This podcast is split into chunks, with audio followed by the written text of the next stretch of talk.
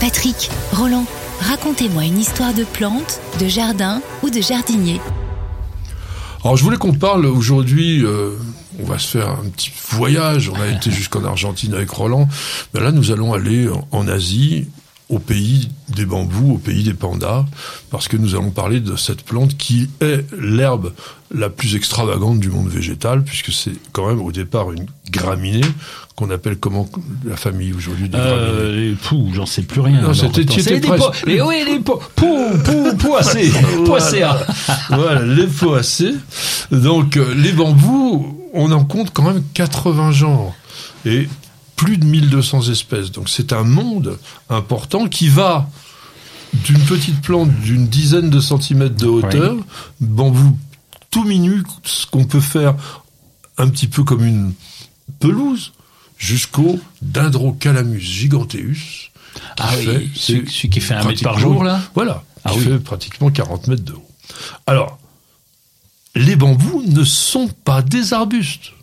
Oui, ça c'est surprenant parce que quand tu vois les, les cannes qui sont tellement robustes, on se dit presque oh, c'est arbuste ou arbre, Et pratiquement. quand tu vois les catalogues des jardineries ou des pépinières, ils les ont tous classés dans les ah, arbustes. c'est clair. Bah non, c'est des arbres.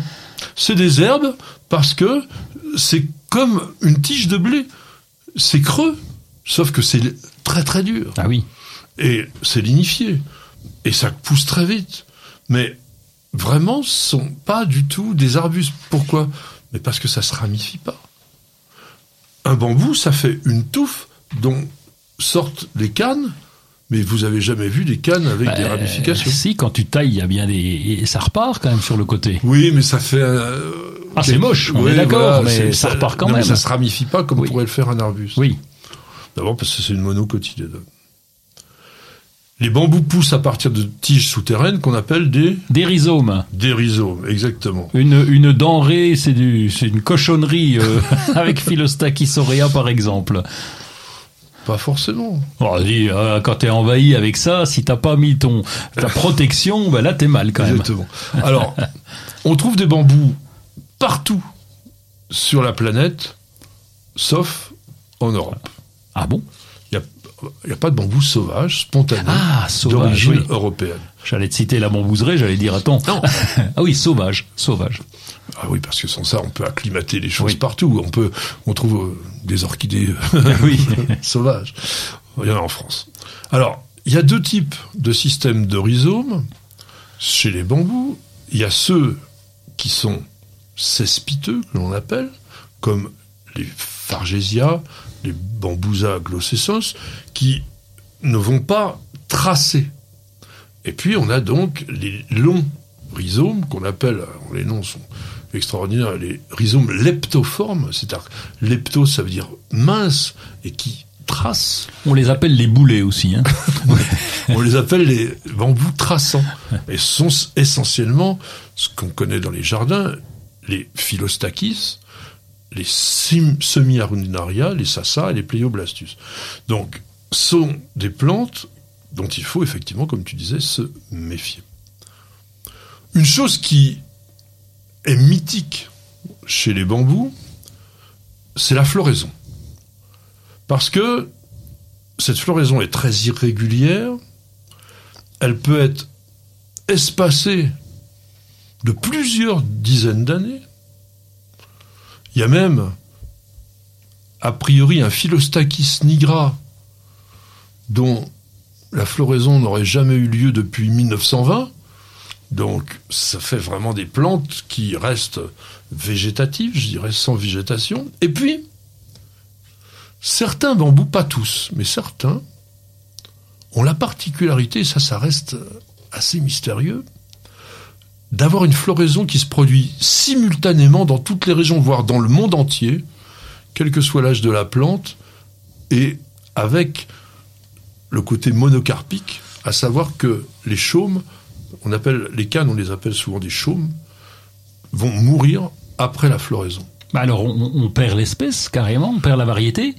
Non, mais on redémarre de zéro, puisqu'on a ce rhizome, on a les chaumes qui sont morts dans la Ah, partie c'est les aérienne, chaumes, oui, le rhizome Hein, reste en vie. mais le rhizome reste en fou, vie. ça. Mais ça a un défaut, ce système-là, parce que vous avez pu remarquer que un bambou Si vous achetez un bambou qui a des cannes, mettons, grosses comme mon pouce, il va refaire des cannes grosses comme mon pouce, et puis un petit peu plus grosses, mais jamais il vous fera une énorme canne. Donc si vous voulez tout de suite des bambous avec des grosses tiges, enfin, il faut les acheter déjà vieux. Il faut pas les ratiboiser. C'est pour ça que je dis on taille rarement les bambous. On les entretient, on enlève. Oui, on les limite. On peut les limiter dans certains cas. Oui, mais c'est moche de les limiter. Ouais. Quand on achète un bambou, là, il faut mieux s'informer sur sa hauteur. Si on- et d'ailleurs, souvent, elles sont bonnes dans les pépinières spécialisées. On vous dit, ce bambou-là, il fait 8 mètres, il fera pas 10. Mais, comme c'est une herbe, justement, il atteint rapidement, quand il est adulte, sa taille maximale. Heureusement que la plupart des espèces ne développent pas de fleurs rapidement, puisque ça ferait parfois quand même des dégâts. On ne sait pas forcément très bien pourquoi ces bambous fleurissent tous à la même période. On pense que le génome est identique parce que justement, comme ils fleurissent pas souvent, Ouais. ils se seraient plutôt multipliés par voie végétative et qu'à ce moment-là, ils auraient un comportement identique. Ce serait une sorte de clone. Ça, c'est logique. Mais que ça se passe en même temps dans le monde entier, ça, c'est- incompréhensible. ça reste une, ça reste assez mystérieux effectivement parce que euh, on ne le rencontre en plus que sur le bambou. Par exemple, quand on multiplie les géraniums, euh, même par voie végétative, on peut les faire fleurir au moins que l'on veut. Sur le bambou, c'est pas du tout le cas. C'est une plante extrêmement symbolique en Asie qui évoque le bonheur, la sérénité. On décore vraiment les meubles de mariage. Vous avez pu voir sur les meubles chinois, souvent sont représentés des dessins de bambou. Dans les estampes japonaises, vous avez souvent des décorations avec des bambous. C'est la plante de l'union durable, c'est la plante du bonheur, c'est la plante vraiment que l'on a besoin d'avoir chez soi et même très souvent dans les maisons asiatiques, vous avez des petits morceaux de bambou qui, oui, qui symbolisent un petit peu la protection de la maison. Cette graminée ligneuse, elle est importante sur le plan de l'environnement parce que à dimension égale, à volume égal, elle fixe environ 30% de CO2 plus que les arbres feuillus. Un hectare de bambou peut arriver à fixer 12 tonnes de CO2 par an et on a parfois que 3 tonnes pour une forêt de feuillus. Parce que d'abord, le bambou est persistant, donc il est en activité Ouais. tout le temps et il a aussi un autre rôle qui est très intéressant. Il tient les sols. Bah, tu Parce. Ouais. Ah, il- il a le temps. Les rhizomes, non, mais les rhizomes sont indestructibles. Alors, on va donner un conseil pratique. Si vous devez ou si vous voulez planter des bambous, sachez que c'est pour la vie. Parce que si vous n'avez pas un bulldozer qui peut venir un jour les arracher, ça sera pas possible. C'est Bah, vraiment, ça, vraiment ça- trop trop costaud. Ça entraîne des vraies catastrophes. hein. Il y a des gens qui se retrouvent ça avec dans les tuyaux, dans la piscine, un peu partout, et c'est très compliqué. Alors je suis surpris qu'il n'y ait pas une chose que tu médites immédiatement. Allez, manger Mais c'est je que le bambou, c'est comestible. Je te laissais venir, mais on connaît tous les pousses de bambou Mais oui, qu'on apprécie. Alors c'est surtout Philostachys edulis, mais pratiquement toutes les espèces sont comestibles. Alors il y en a certaines qui sont plus dures que d'autres, qui sont un petit peu moins agréables, mais on peut les faire bouillir, on peut les faire griller, on peut les manger aussi quand elles sont toutes toutes jeunes, un petit peu comme des, des asperges dès qu'elles sortent de terre. Donc c'est quand même un aliment qui est couramment utilisé au niveau de la nourriture asiatique. Et puis là, on n'est pas embêté. Hein. Ça pousse d'une part, il n'y a pas de mildiou, il n'y a pas de cochonnerie qui se met après. Non, c'est vrai que c'est absolument pas Ouais. attaqué par des parasites, les bambous.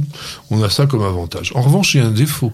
Nous, nous avons des bambous depuis très très longtemps, et les spates qui enveloppent les jeunes tiges tombent en permanence, et ça ne se décompose pas. Ah, Ça reste comme du papier. C'est oui, c'est papyrifère vraiment comme ça, et ça peut s'accumuler sur le sol. On on n'en fait rien du tout. Hein. On arrive. Ah, ça à- fait une protection pour le fameux rhizome. si on veut, oui, mais bon, comme ils sont costauds comme Oui, tout, on fout. ouais. Alors bien sûr, on peut pas penser, parler de bambou sans évoquer le panda, le grand Ah oui. panda, noir et blanc, celui qui ressemble à un ours. D'ailleurs, je crois qu'il est maintenant... Avant, il s'appelait Eluropoda melaleuca. Aujourd'hui, on l'appelle Ursus. Comme Mais les le- ours Ouais, il est rentré dans le, dans le genre des ours. C'est la seule espèce qui se nourrit essentiellement de bambou. Il en mange pendant 12 à 16 heures par jour, 99% de son régime alimentaire étant constitué de bambou. Et pourtant, et pourtant, donc c'est un ursidé et c'est un carnivore. Ben oui, alors. Il a une dentition de carnivore, il a même un système digestif de carnivore. Et je pense, aujourd'hui il y a des études qui sont faites là-dessus, mais il est probable que le, le panda ait été obligé d'adapter son régime pour survivre dans une zone où il y avait extrêmement peu de proies à Et- consommer. et- et le panda n'est pas agressif. euh, Enfin, j'ai pas d'image de panda très agressif. Un euh. panda adulte, c'est un danger potentiel. Ah oui, d'accord. On voit toujours des gens jouer avec des bébés Oui. pandas, etc. Lorsque le panda il pèse 100 kilos, il, ça a des, des griffes énormes, comme mes- des griffes à peu près de la taille de mes doigts. Non, non, un panda, c'est pas un animal agressif, mais c'est un animal potentiellement dangereux. Le système digestif donc du panda est mal adapté à la consommation de végétaux, et comme du coup, il ne digère que 20% de la matière sèche qu'il a ingérée, alors qu'un carnivore, c'est 60 à 90% de ce qu'il consomme.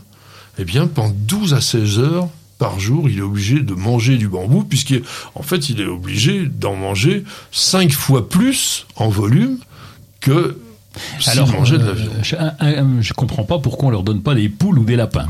S'il est carnivore. Pour, pour- Non. pourquoi est-ce qu'il il peut est pas se car- remettre non, euh, il est structurellement Ah, carnivore.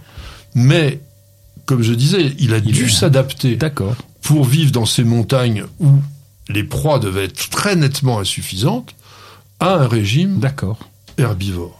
Le pauvre. Alors, donc, quels sont les bambous que mangent les pandas Arundinaria fargesi, qu'on peut d'ailleurs cultiver dans nos Oui. jardins.